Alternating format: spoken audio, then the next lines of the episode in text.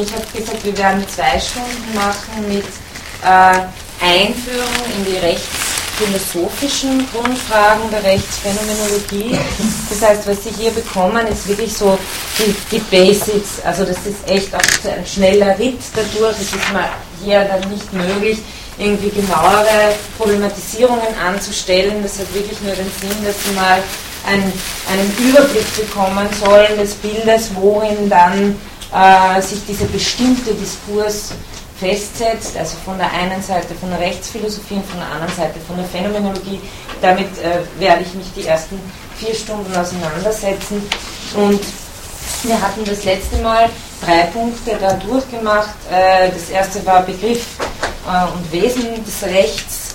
Das zweite war Faxizität und Geltung des Rechts. Und das dritte war ähm, Rechtspositivismus versus Naturrecht-Vernunftrecht. Also das sind die drei Punkte, die wir das letzte Mal durchgenommen haben.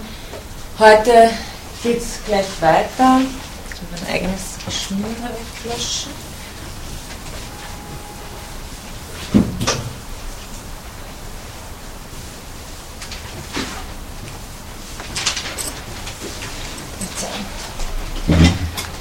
Also es geht weiter äh, mit 1.4 dann äh, Recht und Moral.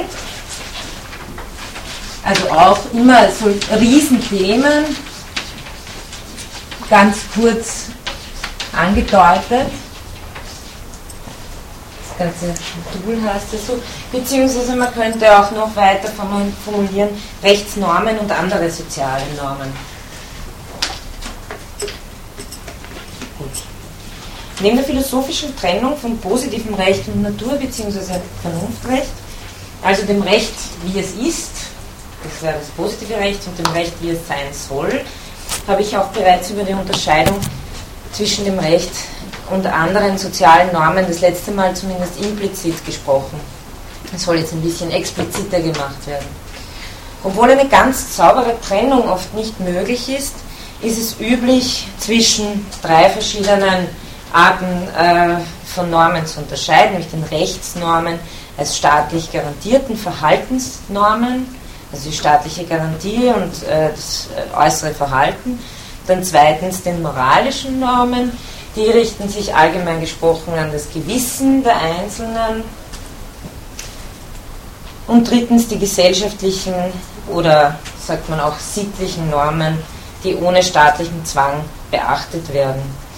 Also äh, Rechtsnormen könnte man sagen, ist äh, die Steuergesetze oder dass wir bei Rot bei der Ampel stehen bleiben.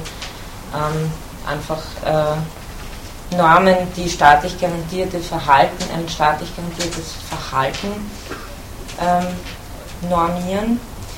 Dann das zweite, moralische Normen, die sich an das Gewissen des Einzelnen richten, also dass man zum Beispiel spendet, wenn ein Notfall ist, oder dass man äh, Leuten über die Straße hilft, die schwer gehen können. Also sie können sich schon ungefähr ein Bild machen, wohingegen gesellschaftliche und sittliche Normen etwa das wären, dass man in unseren Gegenden sich begrüßt, indem man sich die Hand schüttelt oder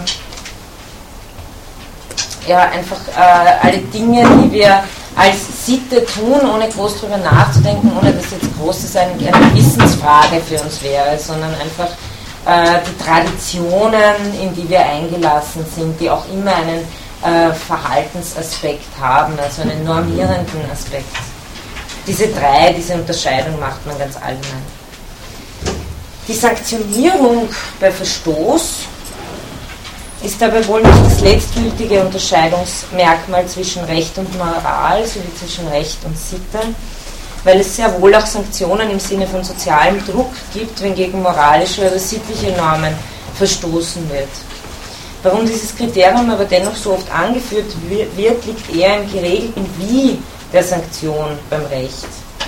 Ähm, also oft führt man eben die Sanktion, die Bestrafung als den Unterschied an bei der Rechtsnorm, aber das hält natürlich nicht, wenn man sich genau überlegt, denn wenn Sie gegen eine moralische Norm verstoßen, werden Sie sehr schnell erleben, äh, wie sozialer Druck von außen äh, sich fühlbar macht für Sie. Und die Strafen können oft noch viel härter sein als diejenigen, die vom Recht geregelt ähm, vorgenommen werden. Das heißt, das ist nicht äh, das alleinige Kriterium der Sanktionierung, es ist eher das Wie der Sanktionierung, das man für das Recht als spezifisch ansieht. Ich zitiere da nochmal aus der Einführung von Horn. Das Gesetz wählt die kühle Form des Konditionalsatzes, der Tatbestand und Rechtsfolge verknüpft. Also wenn, dann. Wenn der Tatbestand vorliegt, dann diese Rechtsfolge. Deswegen haben sie halt immer die Frage bei einer Gerichtsverhandlung, ob der Tatbestand überhaupt vorliegt. Und wenn wir dann wissen, er liegt vor, ist die Frage, ähm, was für eine Rechtsfolge knüpft sich daran, also was für eine Art von äh, Sanktion wird dann hier ausgesprochen. Gut, also äh, damit, also das, das, umschreibt eben ziemlich genau sowohl Tatbestand als auch Rechtsfolge. Warum? Um eine sichere Rechtsanwendung zu ermöglichen, weil sonst wäre, wären wir ja viel mehr einer freien Willkür ausgeliefert, wenn nicht ganz klar ist, wofür man bestraft wird und wenn auch nicht ganz klar ist, womit man dann bestraft wird. Also wenn einer für fünf, fünf Jahre Gefängnis kriegt für dieselbe Tat, äh, für die ein anderer zwei Jahre äh, bekommt oder überhaupt gar nichts, dann würden wir nicht von einem Rechtsstaat sprechen. Das heißt, was das Recht immer versucht, ist es möglichst genau zu beschreiben, damit eine Sicherheit, eine, äh, eine sichere Rechtsanwendung gewährleistet ist. Jetzt mal ganz den groben Linien nach. Und damit einhergeht natürlich eine gewisse Technizität des Rechts, die sich von Moral und Sitte unterscheidet. Also weil hier einfach konkrete Arbeit rein investiert. Spannender als diese kriteriologische Abgrenzungsarbeit ist hingegen oft die Frage, wie sich Recht, Moral und Sitte gegenseitig beeinflussen und ob vor allem das Recht moralische Einflüsse zulassen oder möglichst moralfrei behalten werden sollte. Daran knüpft sich auch die Frage nach der Wertneutralität des Rechtswissenschaftlers, die zum Beispiel Kelsen ganz vehement fordert. Diese liberalen und wertrelativistischen Auffassung, die das Recht ganz von der Moral trennt, steht wiederum das Alltagsverständnis mit seinem Gerechtigkeitssinn und seinem Rechtsgefühl entgegen. Wenn wir ganz selbstverständlich auf unser Recht pochen, behaupten, ihm Recht zu sein oder Recht zu haben und meinen, dass wir äh, kein Recht, da, also ein Recht darauf haben, so und so behandelt zu werden, also man kennt es ja in dieser ähm, ganz natürlichen Alltagssprache. So spricht aus uns ein Rechtssinn, wenn man so will, der keine juristische Informiertheit ist, sondern die Grenzen zwischen Moral, Recht und Sitte ineinander fließen lässt. Also das äh, ist das, was sich im Alltagsverständnis zeigt. Natürlich kann man sich hier behelfen, indem man das juristische Recht vom moralischen und sittlichen trennt und das eine mit dem anderen nichts zu tun haben lässt. Also es wäre eine Möglichkeit, diese Schwierigkeit zu umgehen. Ich möchte Ihnen da wieder äh, die Position eines äh, Rechtspositivisten der, der Kelsenschule äh, kurz vorstellen, von Felix Somlo, obwohl ich mir nicht ganz sicher bin, ob man nicht Schomlo ausspricht, weil er ungarischer Herkunft ist. Ist das vielleicht jemand? Ja, Schomlo, weil Schomlo. müssen der Z dran folgen, glaube ich. Ja. Ich, ich, ich, weiß eben nicht, weil, weil er hat in, in Wien gearbeitet, ob er das dann eingedeutscht hat, wie auch immer. Aber auf jeden Fall so wird er geschrieben. Ja. Ähm, der, ich zitiere aus einem Aufsatz, der noch aus den 20ern ist, aber den ich wirklich sehr äh, erhellend finde, ähm, zu Wesen und Begriff des Rechts. Überhaupt, es gibt einen Band, von äh, Werner Mayhofer, ein Autor, der uns übrigens noch beschäftigen wird.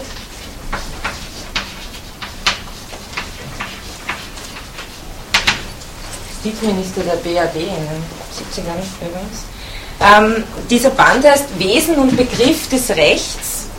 Das ist ein dicker Band, ich glaube, den gibt es sogar auf der UB.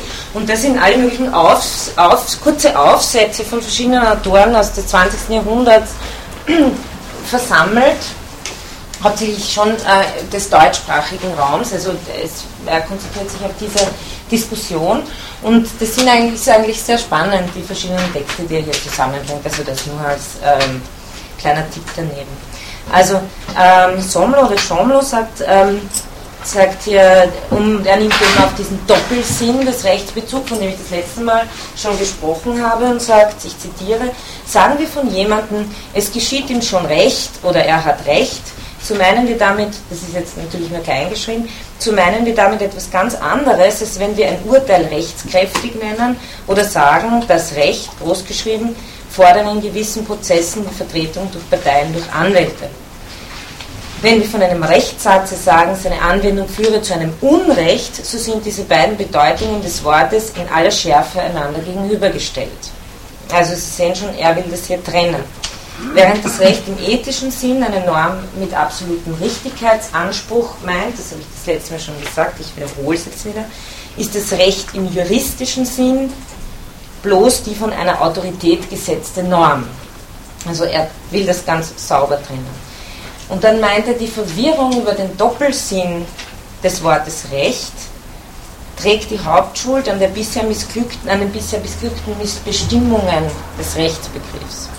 Denn das Recht im juristischen Sinn sei ein empirischer Begriff, das Recht im ethischen Sinn ein philosophischer Begriff, meint Sumo. Ich zitiere nochmal, der zweite ethische, eine absolute Richtigkeit bedeutende Sinn des Wortes, des Wortes Recht ist die Ursache dessen, dass man sich mit einer Definition des Rechts, die auf den Norminhalt gar nicht eingeht, nicht begnügen zu können meint. Immer wieder fühlt man sich dazu gedrängt, auch noch ein Recht in einem anderen, in einem höheren Sinne daneben zu stellen. Recht sei nicht bloß das, was da oder dort, dann und wann von einem bestimmten gearteten Urheber in historischer Zufälligkeit und grober Willkürlichkeit angeordnet worden ist.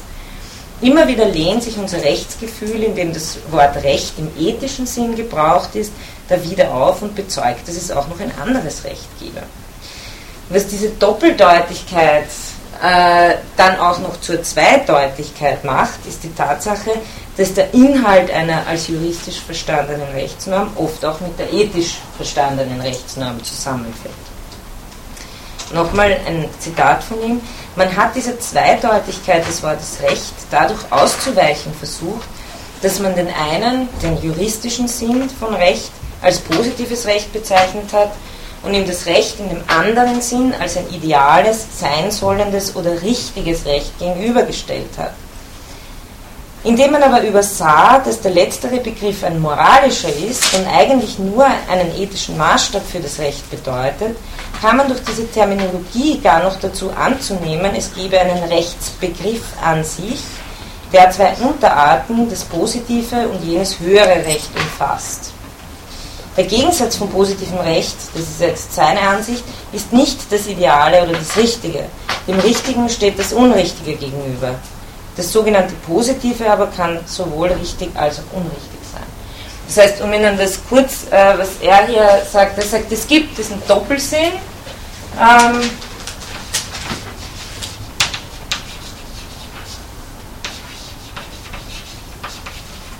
es gibt den ethischen Rechtssinn und dann gibt es den juristischen Rechtssinn.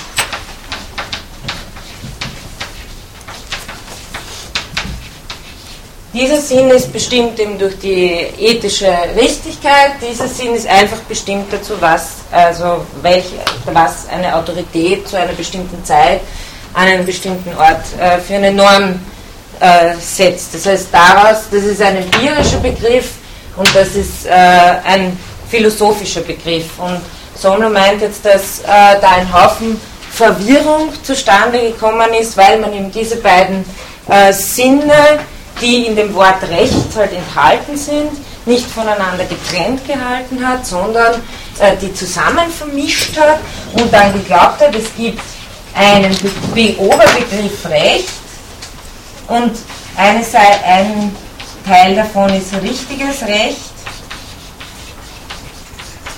und ein anderes ist positives Recht.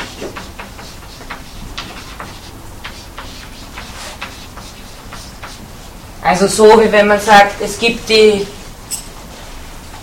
Gattung der Fische und es gibt Haie und was weiß ich, Sardinen. Ja? Also Gattung und Unterart. Und äh, Sonlo meint eben, das gehört einfach nicht in eine Gattung rein, das sind einfach zwei vollkommen verschiedene Sachen. Ähm,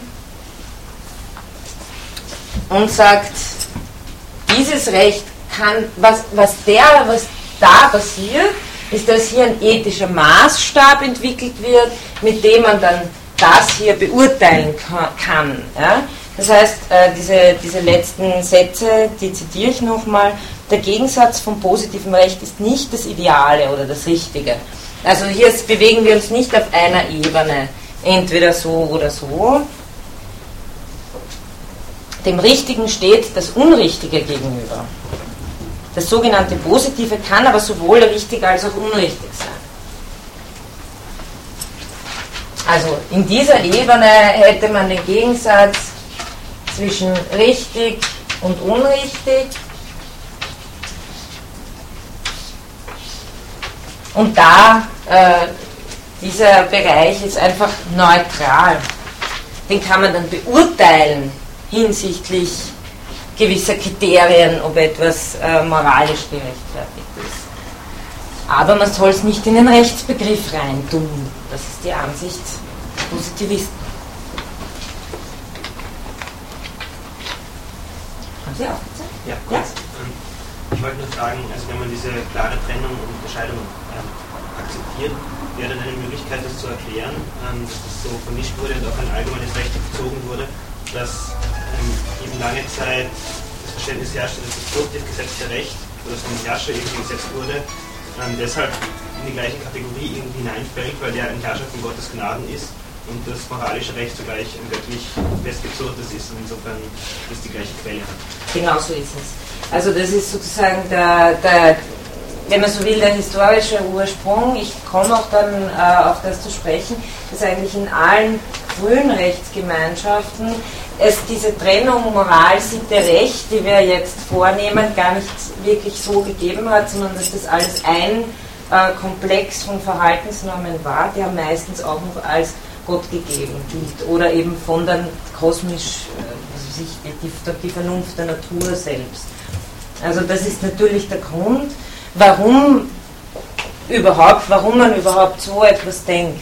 Und dass wir bei zwei so verschiedenen Begriffen äh, angelangt sind, ist im Grunde genommen schon auch das Ergebnis unserer ähm, Gesellschaft, die äh, sehr stark differenziert ist. ist äh, auf das komme ich dann gleich zu sprechen, dass äh, man keine allgemeinen Normen haben will, die rechtlich auch noch bestimmen, was das Gute ist. Weil dann Freiheit und, und äh, das, was das Gute sein soll, einander in die Quere kommen.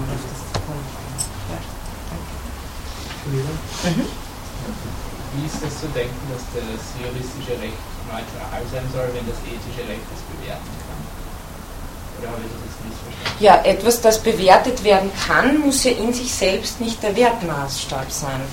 Also äh, ein, ein, ein äh, Apfel, äh, den Sie irgendwie nehmen und äh, ansetzen, ob der jetzt gut ist oder nicht, der ist ja deshalb noch nicht in sich selbst irgendetwas. Weil der Maßstab eben von außen kommt. Okay. Also man kann es, das, das juristische Recht ethisch bewerten, in dem Sinn kann man dann sagen, okay, es ist gut oder schlecht, aber generell ist es noch nicht einfach. Das ist, also ich meine, ich will Ihnen das jetzt nicht äh, eins zu eins verkaufen und sagen, so ist es, sondern das ist die ja. Ansicht des, Rechts, de, de, des Rechtspositivismus die, wie man schon sagen muss, gewisse Vorteile hat. Wenn man jetzt theoretisch sauber bleiben will, wenn man einfach dann sagt, ähm, wenn wir in allen empirischen Gesetzen, die jemals auf dieser Erde beschlossen worden sind, irgendwie was finden wollen, ähm, was, was darin ähm, eine durchgehende Ethik ausdrückt, werden wir uns genauso schwer tun. Genau. ja. ja eh daran anschließen, aber es ist ja grundsätzlich trotzdem so, dass die, das positive Recht ähm, spickt durch, das, durch die ethischen Maßstäbe, durch die Normen und Werte, weil ansonsten, selbst wenn, also wenn dem nicht so wäre, würde es ja dann lange bestehen, weil es sich zusammenbricht, wenn es nicht akzeptiert wird. Absolut, also. absolut. Also das äh, wäre wieder, äh, zu dem komme ich auch gleich.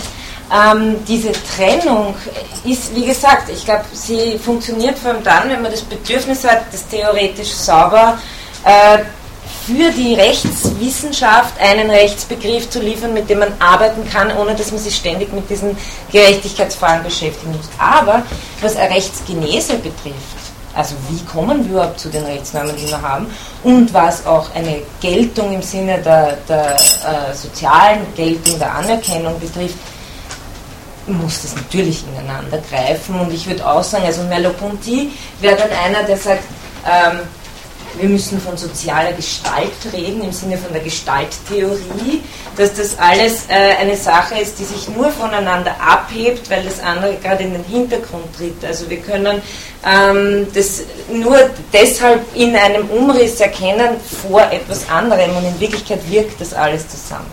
Und es scheint mir auch äh, plausibel. Die Frage ist, in welcher Hinsicht wollen wir das Phänomen angehen? Wollen wir es beschreiben? Und ich glaube, bei den Positivisten ist sehr stark das Bedürfnis da, wie kann ich einen Begriff finden, äh, mit dem ich arbeiten kann und systematisieren, was Rechtsnormen sind, die von einer Autorität gesetzt werden, ohne dass ich sofort mich mit Gerechtigkeitsfragen beschäftige.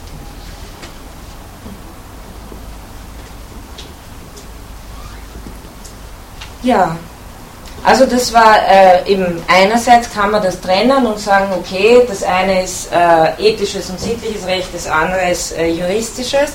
Andererseits äh, ist es erstens ziemlich offensichtlich, dass viele moralische und sittliche Normen einer Gesellschaft ins rechtlich Kodifizierte übergehen und dass zweitens das sogenannte Rechtsgefühl genau darin seine Quelle hat, indem es eben eine Verbindung zwischen Moral und Recht schlägt oder Sitte auch und nicht ratlos oder emotionslos vor juristischen Regelungen steht.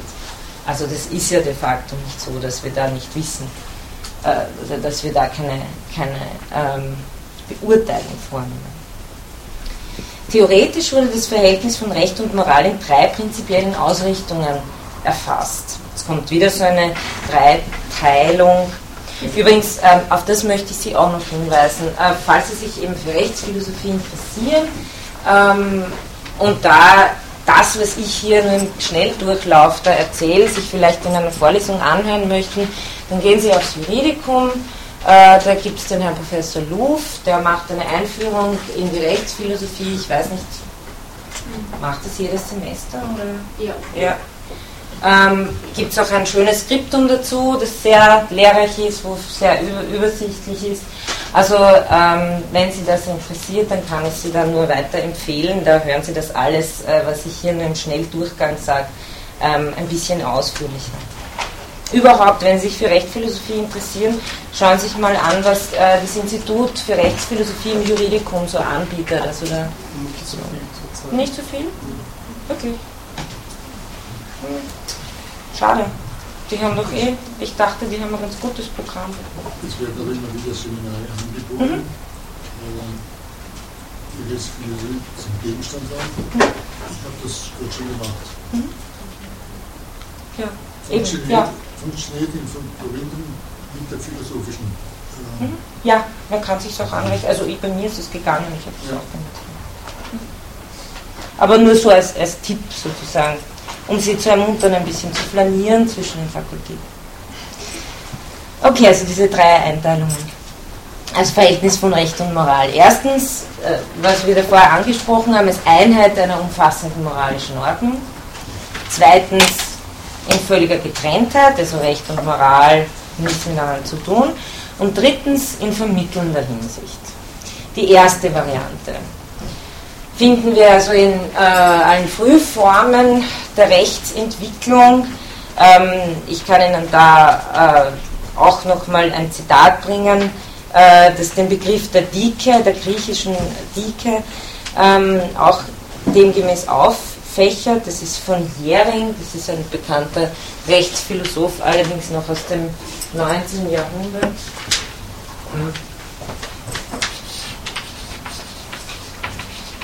Manchmal wird der mit I geschrieben und manche sagen, sagen dann Iring, aber es ist Iring. Der schreibt, die ganze Ordnung des Lebens, Sitte, Sittlichkeit, Recht, alles ist Dike. Also das wäre es Gerechtigkeit, griechisches Wort, äh, übersetzen. Es ist vom antiken Griechenland die Rede. Wer sie beachtet, ist Dikaios, wer sie missachtet, ist Adikos. ohne dass dabei die Vorschriften des bürgerlichen Gesetzes, der Moral oder des Anstandes unterschieden würden. Also man verwendet für das immer dasselbe Wort. Dicke gleicht im Deutschen dem Ausdruck Art und Weise. Also das, die Griech, also mit Übersetzung von äh, griechischen Worten, die Ihnen wahrscheinlich in Ihrem Studium schon, schon aufgefallen sein wird, ist das nie so einfach. Es ist immer besser, man schaut sich das umfassend an. Also Art und Weise, so wie auch Mos Mores, äh, Moral auf Latein.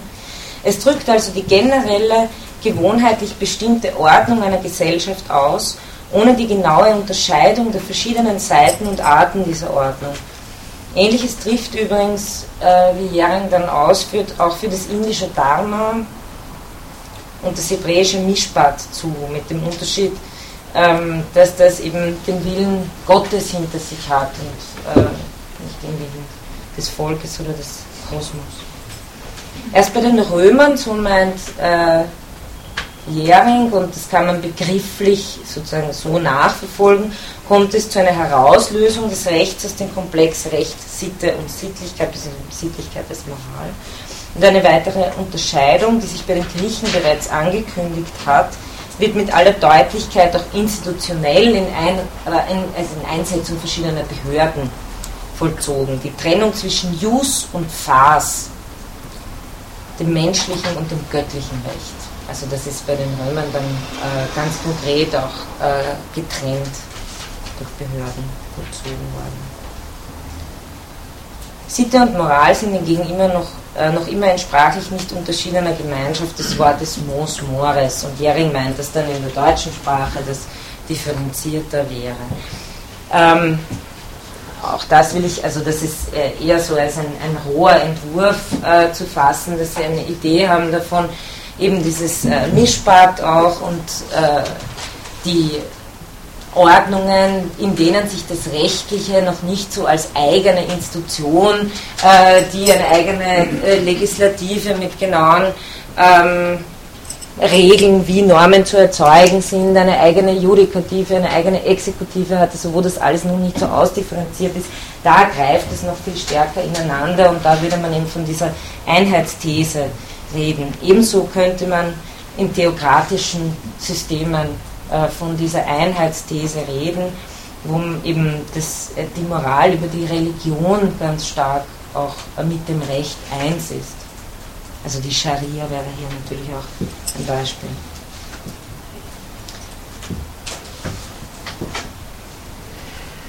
Gut, also diese erste Variante findet man in theokratischen Systemen zum Beispiel, in Systemen, deren Rechtsentwicklung noch auf einer früheren Stufe ist oder wo Gesellschaften noch weniger komplex organisiert sind. Diese Einheit von Moral und Recht kann nach unserem heutigen Verständnis dann zum Nachteil werden, wenn wir sie mit einem institutionalisierten Zwang zum Guten verbunden sehen, der Gewissensfreiheit und Selbstverantwortlichkeit des Einzelnen sowie Toleranz Andersdenkenden gegenüber entgegensteht. Also wenn Ihnen das Recht vorschreibt, dass Sie zum Beispiel in die Kirche gehen müssen, äh, oder das, wenn, wenn eine rechtliche Strafe darauf aufgesetzt ist, dass Sie sich nicht dem und dem Moralkodex gemäß verhalten, dann würden wir das in unseren Gesellschaften als höchst freiheitseinschränkend betrachten. Also das ist im Übrigen auch äh, oft der Fall bei utopischen Systemen. Also bei Utopia von Thomas Morus ist es auch äh, so gedacht, dass es eine Gesellschaft ist, in der eigentlich das, was moralisch ist, auch äh, sanktioniert wird wie in einer rechtlichen Form. Also dass das hier nicht getrennt ist, das muss man immer mitbedenken, dass die rechtliche Sphäre, die wir hier vertreten, schon auch immer eine Sphäre, Sphäre der Freiheit gegenüber der absoluten moralischen Bestimmung ist. Also eben dieses Schlagwort Zwang zum Guten ähm, würde ausdrücken, dass dann eben äh, rechtlich sanktioniert werden würde, wenn man sich nicht an die Moral hält. Dieser Gedanke, ja? Können Sie da weitere Beispiele anführen? Weil ich meine, Kirchen gehen ist jetzt nicht was Moralisches oder Grüßen ist jetzt auch nichts moralisch Wichtiges, oder? Ja, wenn Sie Geschlechtsverkehr vor der Ehe haben, ja, es kommt darauf an, man kann alles Moral, also Sie können sich eine Moral ausdenken mhm. und dann äh, sagen, in dieser Gesellschaft herrscht diese Moral mhm. und wenn Sie sich nicht daran halten, dann wird es Sanktionen geben, Mhm. nämlich rechtliche. Dann kommen sie vor ein Gericht, wenn sie jemand geküsst haben, bevor sie Mhm. verheiratet sind. Also wo wir äh, in, in eben einer, einer eher liberal denkenden Gesellschaft dazu geneigt sind zu sagen, das ist, äh, viele Dinge sind absolute Privatsache, unter anderem auch Religion, aber das ist alles eine geschichtliche Entwicklung, die sich eben durch Konflikte, weil ich auch erwähnt habe, es ist ja nicht nur die Freiheit, sondern es ist auch die Toleranz Andersdenkenden gegenüber.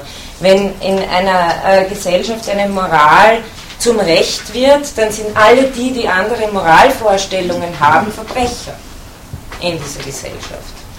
Und das ist etwas, äh, was schon aufgrund der pluralistischen Gesellschaften heute eine erhebliche Schwierigkeit darstellen würde, wenn wir uns tatsächlich vorstellen, dass unser Rechtssystem so funktioniert.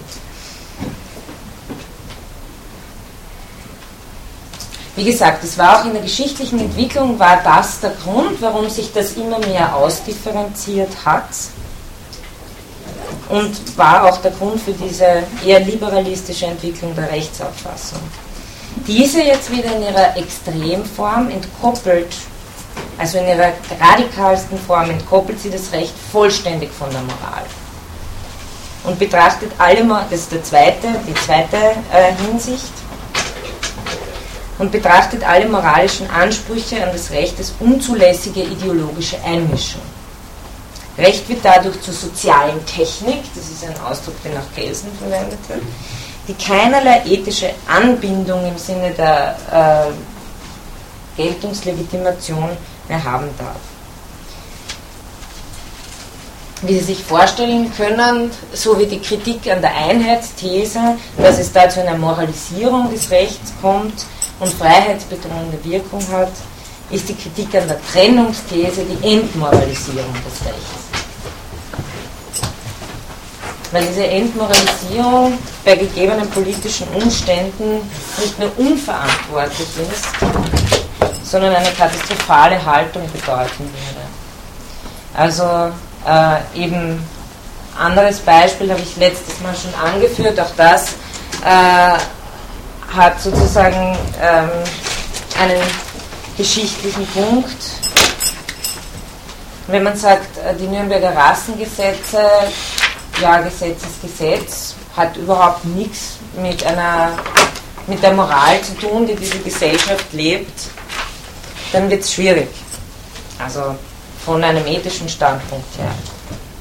Von einem positivistischen Standpunkt her, habe ich das jetzt im EF gesagt, ähm, ist auch das natürlich, wenn es formal korrekt erzeugt wird, als juristisches Recht zu bezeichnen. Nur die Frage ist eben, ob an irgendeinem Punkt, und da kommt das, was natürlich am, an diesem fein säuberlich getrennten Rechtsbegriff problematisch wird, ob an irgendeinem bestimmten Punkt nicht doch der Inhalt den Begriff sprengt. Das ist die Frage, ob man sich darauf. Konventionen genauso. Bitte? Die Konventionen genauso. Ja? Können Sie ein bisschen erläutern, was man. Ich meine, die Konventionen, die in der Gesellschaft oder im gesellschaftlichen Denken Mhm. ähm, Aktualität genießen, ähm, definieren das genauso. Was? Das heißt, wenn man sich jetzt vorstellt, an die Frau Rosenkranz, ähm, dann ist grundsätzlich ja in unserer Verfassung ähm, festgehalten, dass es Meinungsfreiheit gibt. Sie spricht sich aber indirekt dagegen aus. Wenn sie sagt, sie hält es nicht für richtig, dass man, dass man nicht offen über das Problem, das sich da in dem Zusammenhang steht, nicht äh, sprechen sollte oder könnte. Ja, ja, das wäre genau das eine gute Veranschaulichung dessen, wo man sich genau die Frage stellt. Ähm, das natürlich eine sehr, sehr schwierige Frage ist, wenn es so, wenn's so konkret ist wie mit der Meinungsfreiheit. Heißt Meinungsfreiheit, dass egal welcher Inhalt das ist, oder gibt es eine Art des Inhalts, der sozusagen das Prinzip selber sprengt? Genau, ja. Und äh, ich, bei, bei der Meinungsfreiheit haben wir sozusagen. Die Meinungsfreiheit ist schon auch, also so eingeschränkt, das sagt ja auch der Meier, Also die hat schon auch eine Schmerzgrenze, nicht uneingeschränkt. Das das Aber das ist wieder durch Gesetze, das, das argumentiert man, um jetzt einfach mal zu bleiben beim juristischen Standpunkt, das würde man wieder durch andere Gesetze, wenn man Positivist ist, äh, argumentieren. Ja? Hingegen, wenn ich jetzt, äh, ich kann es auch bloß ethisch argumentieren, dann wäre aber die Frage, bewege ich mich hier, äh, mische ich mich hier, wie Kelsen sagen würde, ideologisch in, in das Recht ein, ja, ich sage es bewusst provokant, ähm, weil das ist selber nicht mehr im Recht vorhanden. Und worüber jetzt, wenn Meyer zum Beispiel da etwas dazu sagt, ähm, dann wird er natürlich schauen, dass er auch in der Verfassung etwas findet, wo er darauf zurückgreifen kann und sagen kann, ah, das ist aber auch positives Recht und dann kann man sozusagen als Jurist äh, gebackt von dem, was positiv da ist, auch seine ethische Argumentation fahren. Weil natürlich auch wieder klar, die Verfassungsgesetze, die wir haben, die sind ja nicht irgendwelche, sondern die sind in ihrer Genese natürlich, ähm, kommen ja äh, aus, einem, aus einem moralischen Anspruch, der auch geschichtlich vor allem nach dem Zweiten Weltkrieg nochmal seine Berechtigung hat. Ja. Genau, also das sind genau diese Diskussionen, die sich hier abspielen. Also Entmor Entmoralisierung des Rechts. Dann gibt es noch einen Kritikpunkt, wenn man so das Recht äh, total von der Moral trennt. Nämlich, dass das Recht der sittlichen Untermauerung bedarf, um seine Funktion zureichend erfüllen zu können. Und dass durch eine vollkommen entmoralisierte und auch entsolidarisierte Rechtsordnung das tatsächliche Funktionieren des sozialen Zusammenhalts auf andere moralische oder sittliche Bereiche ausgelagert würde. Ähm, da kann man eher denken an den Manchester Kapitalismus im 19. Jahrhundert zum Beispiel, äh, weil wir ja sozusagen äh, mit unseren sozialstaatlichen Prinzipien, die sind ja auch rechtliche Regelungen. Das heißt, hier haben wir auch äh, sozusagen die Solidarität als rechtliche Regelung unseres Zusammenlebens. Und das Ziel der Arbeiterbewegung äh, im 19. und 20. Jahrhundert war ja nichts anderes, als diese Ansprüche zu verrechtlichen.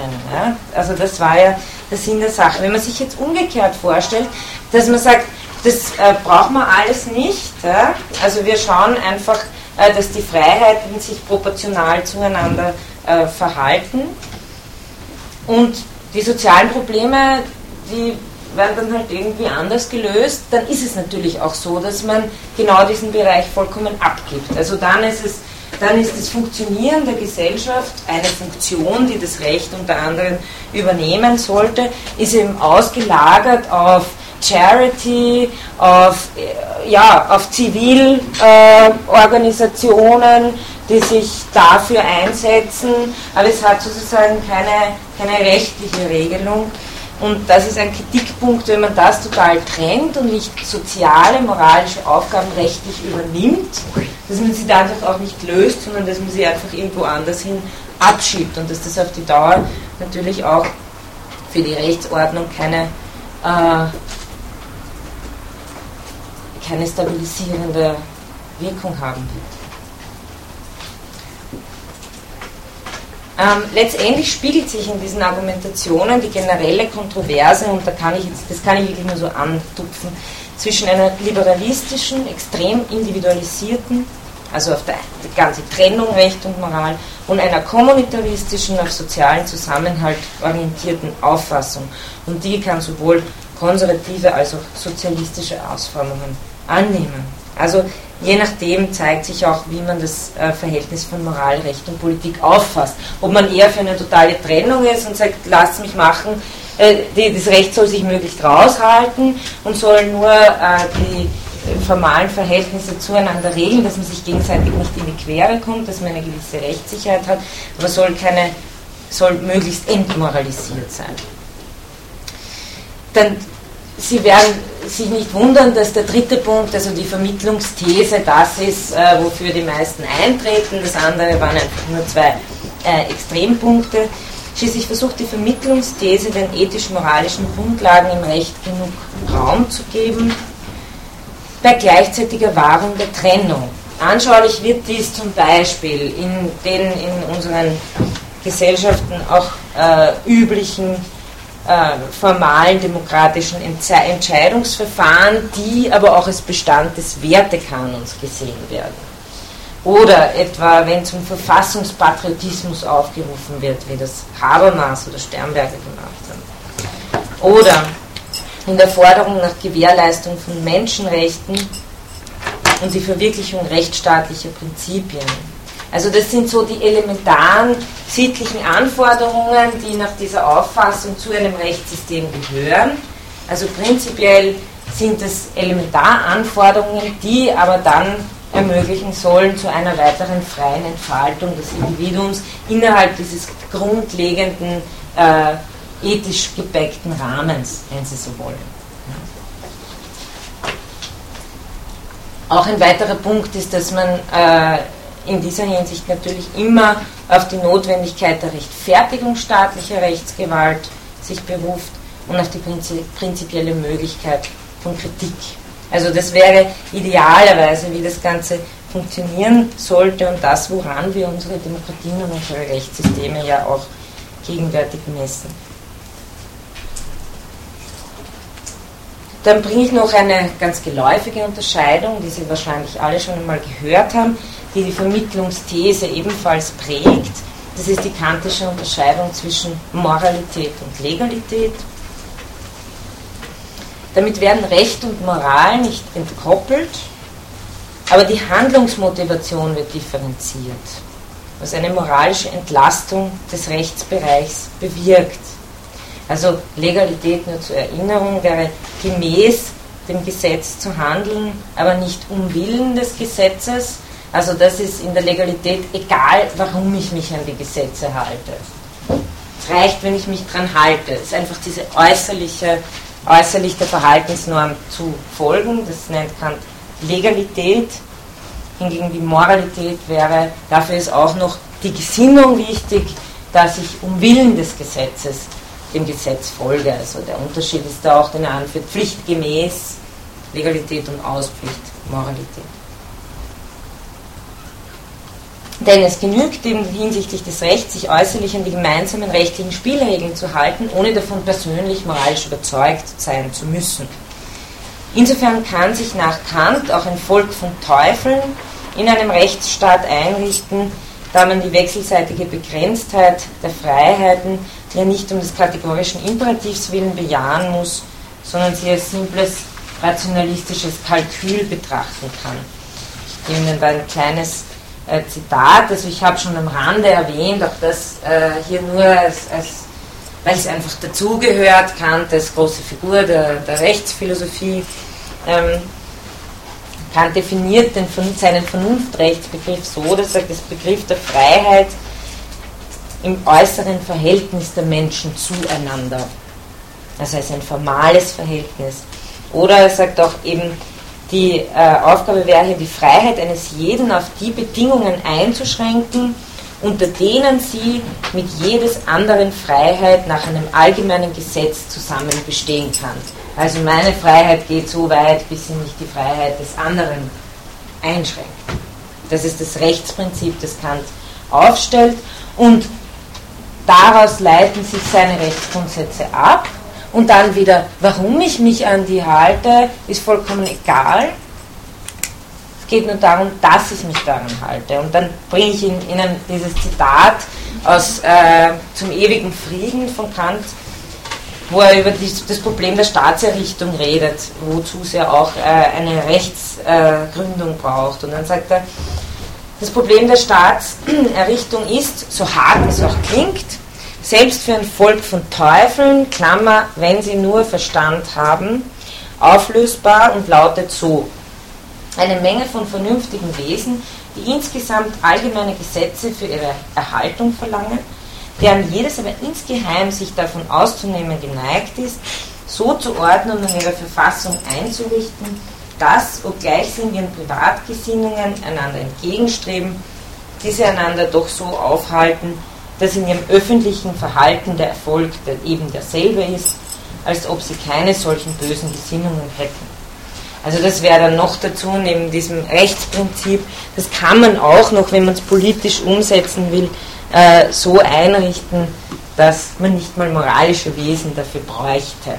Aber das ist natürlich nicht das, was Kant haben will. Also das nur am Rande. Was ich damit sagen wollte, ist, dass es hier einfach um ein formales Verhältnis geht, der Freiheiten zueinander und dass äh, es nicht darum geht, dass das eine Frage der Moral ist. Im Gegensatz äh, zu, zu, dieser äh, Trennung finden Sie bei den Rechtsphänomenologen, sofern sie nicht Kelsenschüler sind, zum einen, dass sie den Wertgesichtspunkt für unverzichtbar halten, dass sie nicht wie Kant an eine reine formale Moral- und Rechtsbegründung glauben, also nicht äh, dieses bloße Verhältnis der Freiheiten zueinander, sondern die Gefühlskomponenten und die existenzielle Situation für entscheidend halten. Das werden wir dann noch sehen. Zum anderen hat die phänomenologische Tradition mit Levinas auch ein Denken des anderen hervorgebracht, also die Alteritätsethik, das sämtliche klassische Unterscheidungen hier zwischen Moral und Recht unterläuft und für eine unendliche Verantwortlichkeit dem anderen gegenüber plädiert, die das Rechtssystem immer beunruhigen und stören können muss. Also für Levinas, auf den wir hoffentlich noch kommen werden, sieht das eher dann so aus, dass äh, eine Offenheit im Rechtssystem gewährleistet sein soll, dass es sich immer wieder stören lassen kann durch einen ethischen Anspruch, den es selber gar nicht mit berücksichtigen konnte. Also das wäre der Anspruch des, der, der Alterität. Aber das nur als kleiner Ausblick. Gut, dann komme ich auf was den. Versteht, was, ja? was versteht ihr von der Levinas oder auch der Dussel und so weiter unter Alterität? Das, Wie definieren die das? Äh, Das ist also ein ja. nebuloser Begriff. Nein, nein, nein, es ist kein nebuloser Begriff, aber ich werde eine eigene Vorlesung brauchen, um das zu erklären. Und das will ich auch am Ende machen. Ja? Also das, ähm, das, das ist tatsächlich, Sie haben schon recht, es ist nicht so unmittelbar, es ist nicht einfach der andere, aber es ist immer auch das andere der Ordnung. Also es ist immer das, was nicht vereinnahmt werden kann und der ethische Imperativ wäre der, dass es auch nicht, dass ich auch nicht zu dem zurückführe und sage, ah ja genau das ist der andere, sondern das, das andere ist immer das, was noch außerhalb dieser Vernunftbewegung bleibt. Aber ich werde versuchen, das ausführlicher klar zu machen. Ja. Ich wollte fragen, ob Sie ja das andere als das absolut Weibliche behandeln, das habe ich nicht verstanden. Äh, Das andere, Ja, ähm, also ich sehe das persönlich jetzt mal gar nicht so. Ich halte es für einen schweren Essentialismus. Äh, und auch aus der ethischen Perspektive ähm, geht es darum, dass ich aus also für mich sind die anderen andere. Es wäre eine ganz andere Perspektive zu sagen, na, ich bin ja die andere. Ja, also aus der ethischen Perspektive heraus äh, funktioniert das, glaube ich, gar nicht. Und die paar Stellen, die es bei Levinas gibt in Totali- Totalität und Unähnlichkeit, wo die, die ein bisschen in die Richtung gehen, allerdings vor einem ganz anderen Hintergrund, die würde ich eher als überholt bezeichnen, die hat er dann auch selber nicht mehr aufgegriffen. Aber ich werde zu dem Begriff auf jeden Fall noch. Ja? Okay. Ähm, 1.5. Da habe ich das 4 vergessen. Recht und Gerechtigkeit, noch so ein heißes Thema, äh, das ich wieder nur ungenügend kurz ansprechen kann. Das Verhältnis von Recht und Gerechtigkeit stellt in gewisser Hinsicht einen Spezialfall des Verhältnisses von Recht und Moral dar, wobei die Idee der Gerechtigkeit in besonderer Weise dem Recht korrespondiert. Ich komme jetzt wieder auf den schon das letzte Mal erwähnten Gustav Radbruch äh, zurück, der hier, wie ich meine, eine recht ähm, elegante Theorie entwickelt hat, das im Gegensatz zu dem, was wir äh, von den Rechtspositivisten gehört haben. Ich nehme an, dass Radbruch unter Studierenden, die aus Deutschland kommen, bekannter ist als äh, in Österreich. Deshalb ein paar Worte.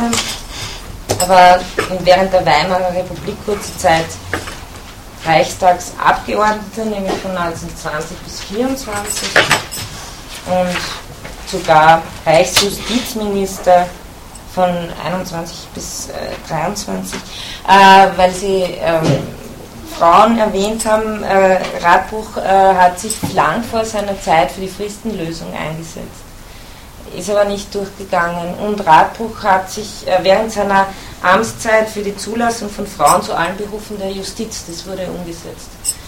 Also er war Sozialdemokrat und daher kommt auch, also auch seine ähm, Einstellung gegen die Todesstrafe, gegen Zuchthaus, war eher für Resozialisierung, also im Großen und Ganzen wirklich ein ähm, Rechtsphilosoph und Praktiker, Politiker auch, der Ideen hatte, die seiner Zeit weit voraus waren.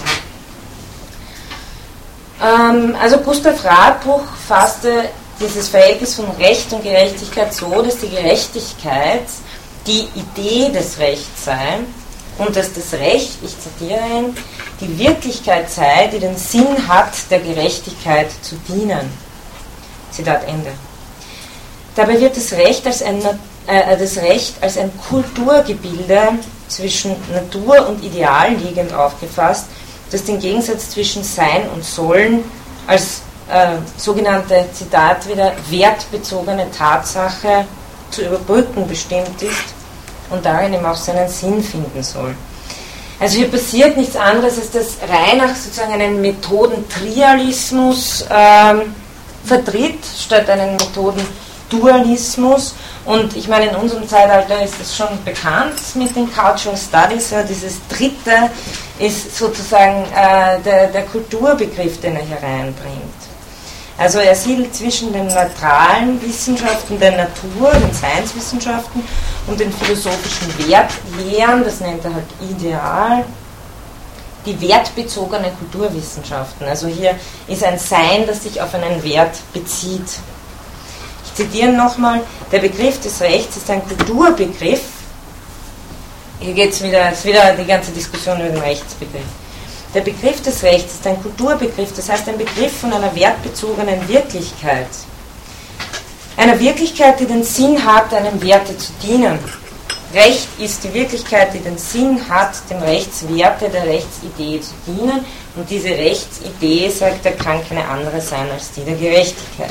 Also das ist sozusagen diese Lösung, äh, die Ratbuch hier vorschlägt, um dem, der strikten Trennung von sein und Sollen ein, ein drittes, also den Rechtsbegriff eigentlich in einem dritten anzusetzen und sagen, das ist eigentlich die Kulturtatsache, in der äh, ein Ideal verwirklicht werden soll. Jetzt ähm, passen Sie auf, weil er, der Radbruch war vor dem Zweiten Weltkrieg eher wertrelativistisch eingestellt. Das heißt, äh, und eher dem Rechtspositivismus zugeneigt, denn die Idee der Gerechtigkeit kann ja je nach bestimmten Welt- und Wertanschauungen auch je verschieden aussehen. Also das heißt ja noch lange nicht, dass er dadurch ein, ein Naturrechtler ist, sondern er schlägt einfach eine andere Konstruktion für den Rechtsbegriff vor. Aber ähm, er unterschied dann unter dem Eindruck des Nationalsozialismus, übrigens war 1933 der erste deutsche Professor, der äh, von den Nazis in den äh, in den äh, erzwungenen Ruhestand geschickt und vom Staatsdienst entlassen worden ist. Ähm, also er unter, unterschied unter dem Eindruck des Nationalsozialismus in aller Deutlichkeit zwischen gesetzlichem Unrecht und übergesetzlichem Recht. Etwas, das für einen äh, an sich dem Rechtspositivismus äh, zugetanen Vertreter eine ungewöhnliche Wortwahl ist.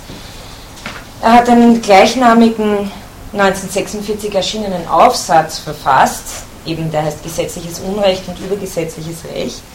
Der gehört zu den einflussreichsten philosophischen Texten des 20. Jahrhunderts, weil darin diese Forderung enthalten ist, die als Radbruchsche Formel bekannt ist. Und ich glaube, das ist in Deutschland um einiges bekannter als bei uns, weil es auch dann wieder in Zusammenhang mit den Mauerschützenprozessen, glaube ich, wieder eine, ein Thema wurde. Ja. ja. Ähm, also diese Forderung lautet, diese Radbruchsche Formel, dass bei einem unerträglichen Maß der Divergenz zwischen positivem Recht und Gerechtigkeit, zitiere ich, das, Gerecht als un, äh, das Gesetz als unrichtiges Recht der Gerechtigkeit zu weichen hat. Zitat Ende.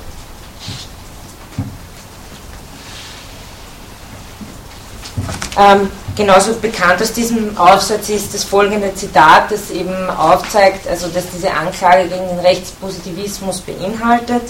Der Positivismus, zitiere Radbuch, der Positivismus hat in der Tat mit seiner Überzeugung, Gesetz ist Gesetz, den deutschen Juristenstand wehrlos gemacht gegen Gesetze willkürlichen und verbrecherischen Inhalts. Wenn man dann eben aus juristischer Sicht theoretisch eigentlich nichts mehr sagen kann. Und die Frage ist, was ist eine Theorie wert, die in so einer Situation dann versagt? Also das stellt sich wirklich aus einer, aus einer sehr äh, praktischen, politisch-geschichtlichen Situation rückwirkend die Frage nach dem Wert einer wissenschaftlichen Theorie. Weil äh, das wollte ja Kelsen nie damit, ist ja auch klar. Das ist ja eigentlich auch die Frage des Nationalsozialismus und die Frage nach dem, dass zum Beispiel ein bekannter äh, Politiker aus der Nachkriegszeit, ich glaube Fiebiger, äh, der hat in Urteile gesprochen, äh, wo eigentlich der Krieg schon beendet war, nach Bestimmungen von Nazi-Gesetzen. Und das zeigt sich auch deutlich, dass, äh, dass hier dieser Widerspruch auftritt, juristisch sozusagen noch okay, mhm. aber weit weg mhm. von jedem Maß ja. an Gerechtigkeit. Ja. Und das ist auch verurteilt worden. Ja. Und äh, genau das ist diese Divergenz, äh, die, die, die eben einen sofort beschäftigen muss, wenn man Rechtsphilosophie machen will. Also entweder, entweder deswegen die Gerecht, das Gerechtigkeitsthema ist eh noch eher am ehesten eines, das ähm, wenig mit, mit juristischem Recht zu tun haben muss und das eine rein philosophische Frage auch sein kann. Und ich habe es deshalb nur jetzt im Zusammenhang mit dem Recht eigentlich erwähnt. Das ist ja ein riesenweites Feld, das Gerechtigkeitsthema. Aber äh, ich, ich glaube, sobald man wirklich Rechtsphilosophie betreiben will, die sich konkret auch mit der Frage auseinandersetzt, wie, wie, wie gehört das jetzt zusammen, ähm, stellen sich diese Fragen, wie man seinen Rechtsbegriff an legen möchte und, und wo die Schranken auch liegen oder was die Berechtigung für eine Theorie ist, die auf der einen Seite sehr exakt sein möchte, was ja ein gutes wissenschaftliches Recht einer Theorie ist, und an welche Grenzen das im Praktischen kommt. Also da ähm, glaube ich, kann, das kann man sich nicht ersparen, sich damit auseinanderzusetzen. Ähm, ja, nur ein paar Hinweise noch, damit Sie auch das nur gehört haben. Ähm, ich habe eh gerade gesagt, äh, Feld der Gerechtigkeit ein riesiges Feld. Es ist vor allem in den letzten 30, 40 Jahren sehr viel dazu publiziert worden. Es ist noch immer äh, zum einen einmal von diesen aristotelischen Gedanken der äh, Justitia distributiva und kommunitativa, also der austeilenden und ausgleichenden Gerechtigkeit, geprägt. Dazu kommt noch das formalere Anliegen der Verfahrensgerechtigkeit, also das sind noch immer Gedanken, die, das Gerechtig die Gerechtigkeitsüberlegungen ähm, ausmachen. Dann das Zweite, was natürlich ganz stark da reinspielt, ist dieser, äh, die Idee der Gleichheit, die sowas wie den Kern ausmacht ähm, der meisten Gerechtigkeitskonzepte, die äh, konfrontiert werden kann mit diesem äh, leider auch durch die Konzentrationslager vollkommen zynisch verunglimpften Prinzip des jeden das Seine, äh, das äh, im antiken Griechenland natürlich ganz anders gemeint war. Ähm, drittens, kann man natürlich Gerechtigkeit nicht nur auf so einer formalen Ebene abhandeln, sondern da geht es auch immer um Verteilung von Gütern auf ökonomischer, sozialer, politischer Ebene und dann die rechtliche Regelung dessen. Also ich deute Ihnen nur so ganz weit eben dieses große Feld an, ähm, das mehr als fünf eigene Vorlesungen verlangen würde, um überhaupt da eindringen zu können. Aber auch da, wenn Sie einen guten, konzisen Überblick kriegen wollen, das kriegen Sie beim bei Louvre auch und bei unserem Institut, glaube ich, gibt es auch immer wieder was dazu. Gut, jetzt komme ich zu ein paar kürzeren Punkten, die äh, sozusagen nur noch die weiteren Themenfelder ein bisschen äh, angreifen sollen. Hier Recht und Staat. Das ist natürlich auch ein Zusammenhang, der wesentlich ist, ist eine rechtsphilosophische Frage. Recht und Staat gehen eine so enge Verbindung ein, dass es sich für manche Rechtsphänomenologen, äh, dass sich die Frage stellt, ob es sich hier um einen wesensmäßigen Zusammenhang handelt. Zwar ist es historisch gesehen unbestreitbar, dass Menschen zunächst in kleineren Verbänden, Familien, Stämmen, äh, Sippen und so zusammenlebten und dafür ebenfalls rechtliche oder quasi rechtliche Regelungen aufstellten. Die klassische Rechtsgemeinschaft konstituiert sich aber erst in Wechselseitigkeit mit dem Staat, der durch Staatsgewalt und Staatsorgane die Durchsetzbarkeit des Rechts, das heißt die Rechtssicherheit gewährleisten soll. Also das ist ja auch das große Argument in Thomas Hobbes Leviathan. Und der vice versa ein rechtlich Gesatzter ist. Was heißt das? Ich zitiere jetzt mal äh, den Horn.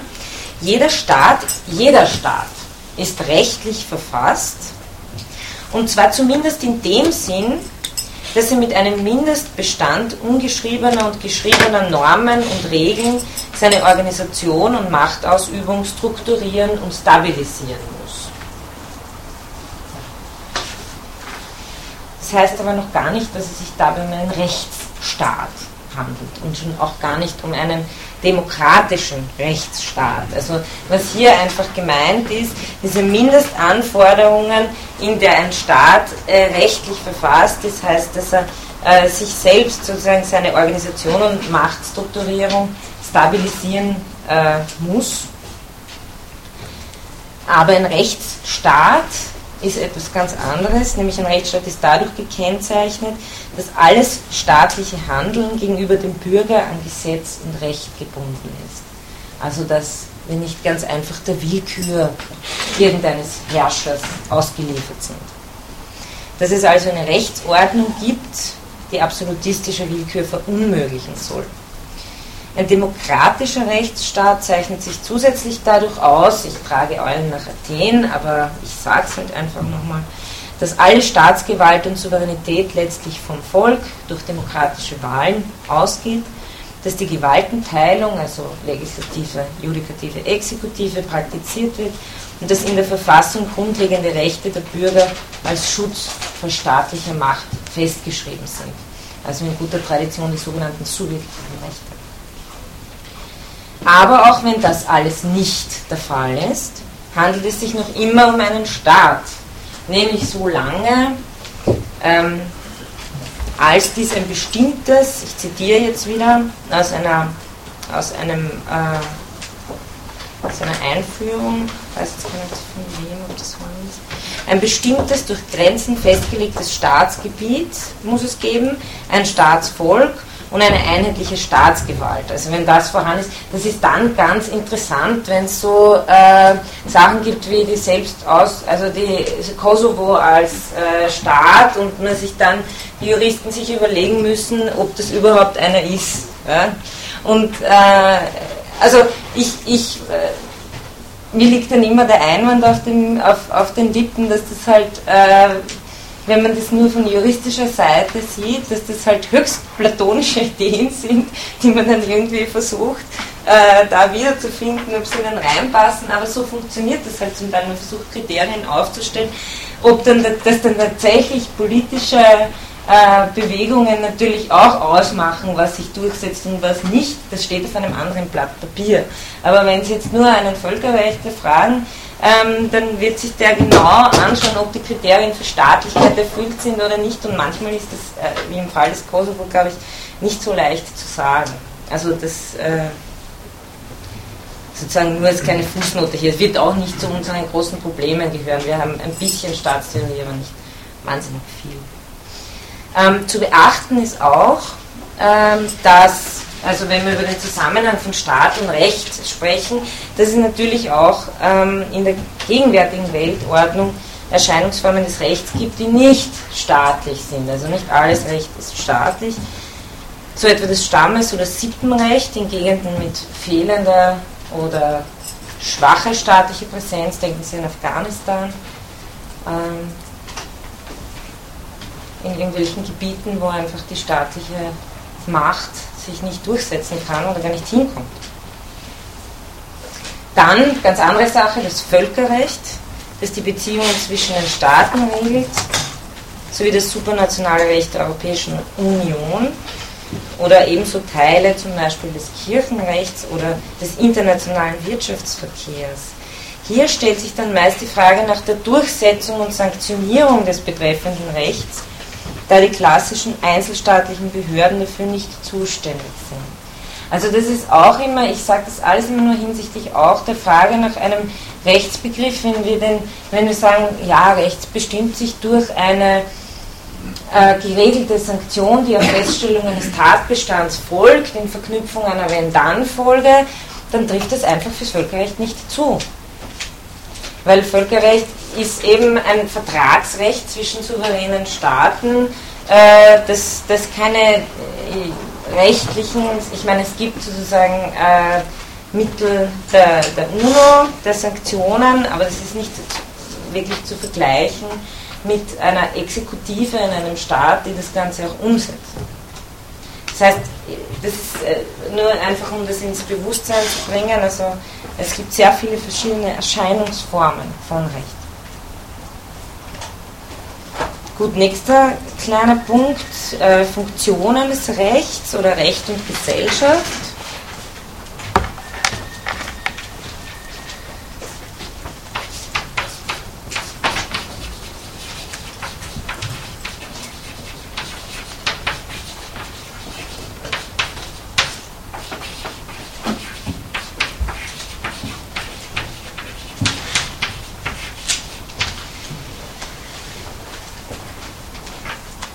Ähm, wie bereits erwähnt, hat die staatliche Rechtsordnung viele Aufgaben und Funktionen in Regelung des gemeinschaftlichen Lebens zu leisten unter den Stichworten sozialer Frieden oder Konfliktlösung, Freiheit, soziale Sicherung, Kooperation, damit ist die Ermöglich, äh, Ermöglichung von Vertragsrecht, Vereinen und so weiter gemeint. Oder Integration, denken Sie an die europäische Integration, natürlich auch eine rechtliche gefasst werden kann. Eine wesentliche Aufgabe des Rechts ist darüber hinaus auch die Steuerung des Verhaltens und Handelns der Rechtssubjekte durch bestimmte Anreize. Kennen wir alle aus dem Steuersystem. In den komplexen Systemanordnungen moderner Gesellschaften, die der Systemtheoretiker Niklas Luhmann, den ich hier nur einmal erwähne und dann auch schon lasse, eindringlich beschrieben hat, übernimmt das Recht damit eine weitere Funktion, um soziale Komplexität mit Hilfe von bestimmten Codes zu reduzieren. Also unsere Gesellschaften von Gitlumen aus sind auch schon so komplex, dass sie ähm, hier mit Hilfe bestimmter Codes, auch bestimmten Systemen, äh, diese Komplexität versucht wird zu reduzieren. Rechtsphänomenologisch ist es, funktioniert es in eine andere Annäherung äh, diesen Themenkomplex über die sogenannte sinnverstehende Soziologie von Alfred Schütz, auf den ich auf jeden Fall eingehen werde. Einerseits und über den merleau-pontischen Gedanken der sozialen Gestalt, das habe ich heute eh schon erwähnt, andererseits, wo die Wechselwirkungen von Recht, Gesellschaft, Wirtschaft etc.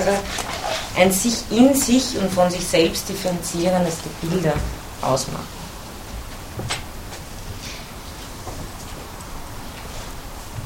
Dann noch ähm, ein kleiner Punkt, die Juristinnen und Juristen können jetzt kurz ihre Ohren entspannen. Da geht es nur darum, dass ich Recht, das Ganze heißt Rechtswissenschaft, äh, Rechtsphilosophie, Rechtstheorie, nur damit Sie das einmal wissen, die Wissenschaft, eben die sich generell mit dem Recht beschafft, heißt Rechtswissenschaft und lässt sich allgemein in zwei, wird allgemein in zwei Fächer bei uns eingeteilt, in dogmatische Fächer und in Grundlagenfächer. Und dogmatische Fächer beschäftigen sich mit dem je geltenden Recht, also das sind die Kodizes, äh, die, wenn man just studiert, ähm, lernen muss oder, oder kennen soll. Und die Grundlagenfächer sind zum Beispiel Rechtsgeschichte, Rechtsphilosophie, Rechtstheorie, Rechtsvergleichung, Rechtssoziologie und allgemeine Staatslehre.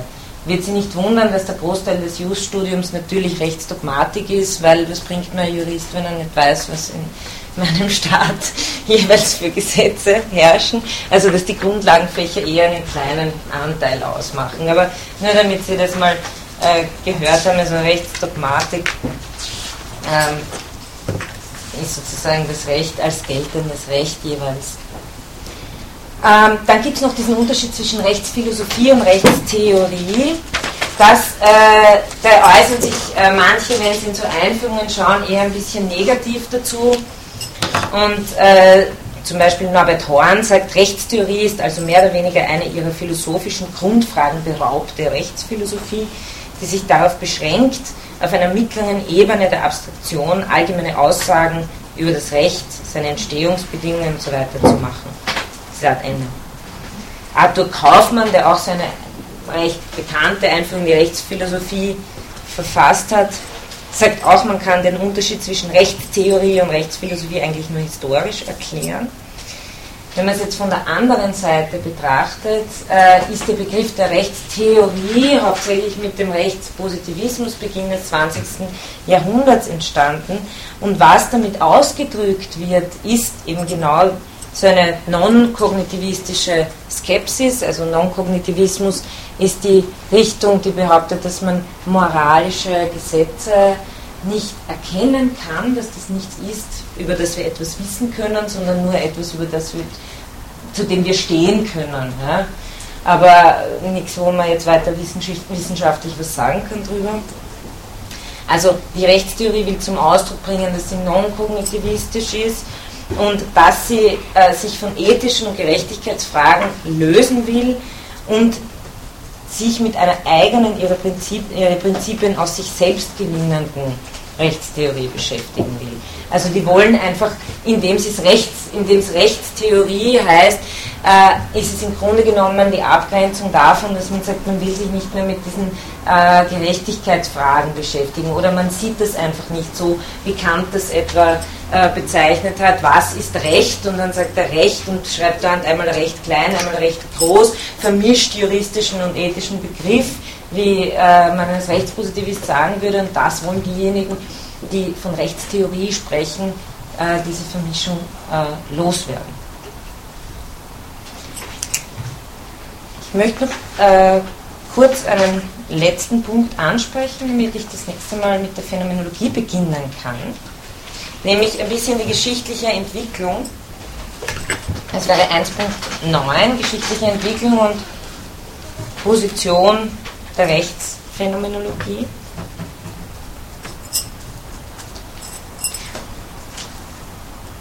Die geschichtliche Periode, in der sich die Rechtsphänomenologie im deutschen Sprachraum erstmals zu entwickeln begann, war rechtsphilosophisch von verschiedenen traditionellen Richtungen geprägt und gleichzeitig in einer gewissen Aufbruchsstimmung. Noch wirkten Theorien und Konzepte aus dem 19. Jahrhundert nach, wie etwa die historische Schule, also die im Gegensatz zum Naturrecht äh, das Recht hauptsächlich in historischen Dimensionen in seiner Entwicklung versteht. Ähm, dann die psychologische Rechtstheorie, da lasse ich nur den Namen Ernst Rudolf Bierling fallen. Das ist alles nicht etwas, was Sie zur Prüfung wissen müssen, es dient nur im Überblick.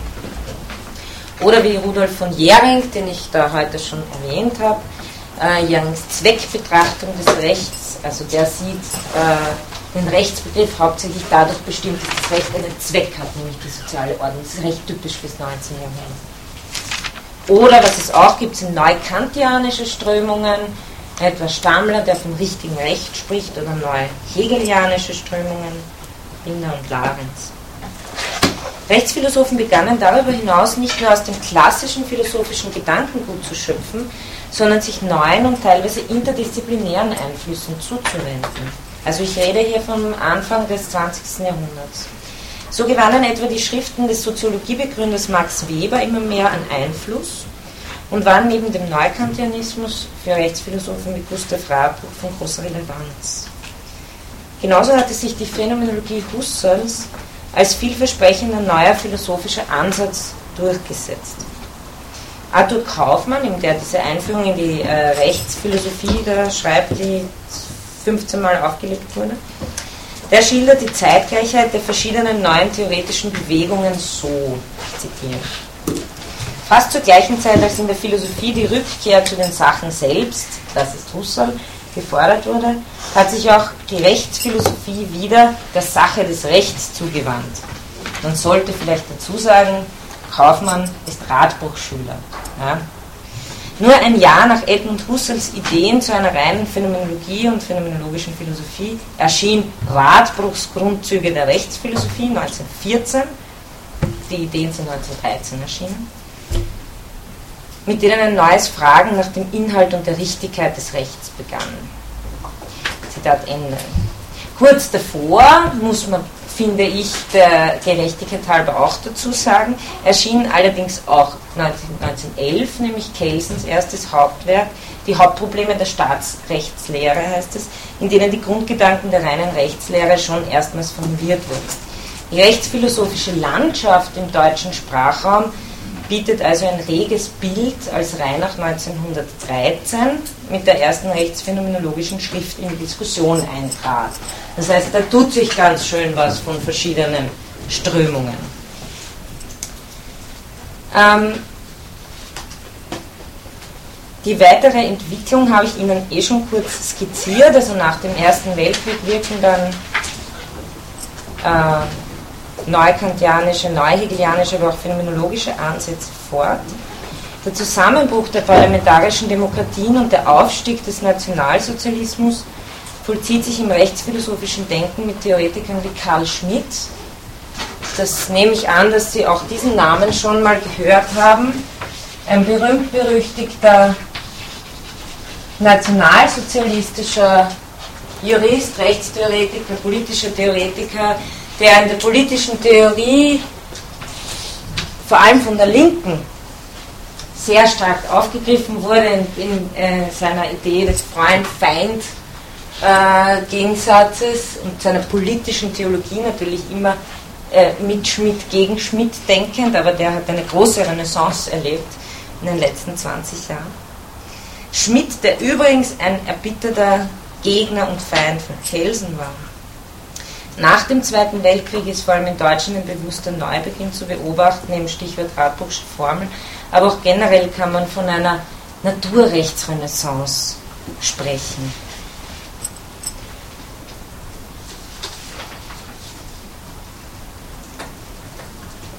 Ähm, die Rechtsphänomenologie hat es Strömung, das will ich Ihnen nicht verschweigen in diesem großen Kanon da nie wirklich Fuß fassen können im dominanten rechtsphilosophischen Diskurs. Das liegt zum einen Teil an ihrer eigenen Diversität, das heißt am Mangel einer gewissen Schule, zum anderen an der theoretischen Komplexität, auf die sich manche Rechtstheoretiker intensiv eingelassen haben, der größere Teil aber eher zurückschreckt. Arthur Kaufmann eben nochmal, ich beziehe mich nochmal auf diese Rechtstheorie, weil da geht er ein bisschen ein drauf, siedelt die phänomenologischen Ansätze unter dem Kapitel weitere Versuche zur Rechtserneuerung an und kennzeichnete sie damit charakteristisch als den Entwurf eines sogenannten dritten Wegs, jenseits von Substanz ontologischem Naturrecht, wie er sagt, und funktionalistischem Gesetzespositivismus. Also die Rechtsphänomenologen haben auch oft den Anspruch, äh, diese zwei, dieses Killer und Charybdis, ähm, auf einer anderen Weise anzugehen und zu lösen. Jetzt nicht über so einen Methodentrialismus wie Radbruch, aber doch ähm, auf diese eigene methodische Weise. Ich will Ihnen zum Abschluss heute ein Zitat bringen, das ich glaube ein bisschen zeigt, warum die Rechtsphänomenologie als Strömung nicht den großen Erfolg hatte, nämlich weil sie in den meisten Rechtsphilosophien, die sehr oft nur so schlagwortartig halt alles durchgehen und kurz einmal erwähnen, äh, folgendermaßen beschrieben wird. Ein längeres Zitat und letztes heute von Kaufmann. Wesentliche Impulse für die Erneuerung der Rechtsphilosophie gingen von der Phänomenologie Edmund Husserls aus. Nach phänomenologischer Lehre sollen sich die, jetzt passen Sie auf, jetzt wird es rund gehen und ich frage mich, ob da irgendjemand irgendetwas verstehen kann. Ich würde nichts verstehen.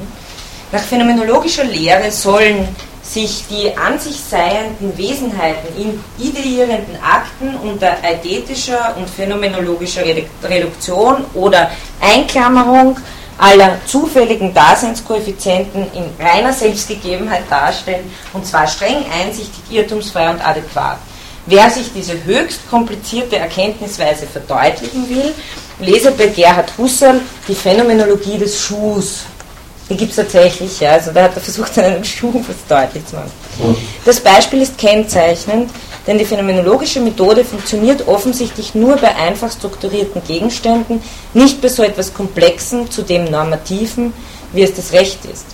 Die Bemühungen Gerhard Husserls und Adolf Reinachs, a priorische Elemente des Rechts herauszuarbeiten, die der Gesetzgeber beachten muss, wenn er eine sachgerechte Regelung treffen will, waren nicht von Erfolg gekrönt. Zitat Ende. Dieses Urteil, meine ich, kann sicherlich diskutiert werden. Das sollen wir auch in der Vorlesung diskutieren. Und verschiedene rechtstheoretische und philosophische Standpunkte sind dabei unverzichtbar. Unerlässlich, meine ich, ist es aber ebenso, sich auf diese, Zitat, höchst komplizierte Erkenntnisweise, von der man dann ein paar Schlagworte hinwirft, der Phänomenologie zumindest ein wenig näher einzulassen, um zu sehen, welche Möglichkeiten sich mit ihr in der Betrachtung der Welt und der Phänomene tatsächlich eröffnen. Und damit möchte ich für heute schließen. Haben Sie noch Fragen?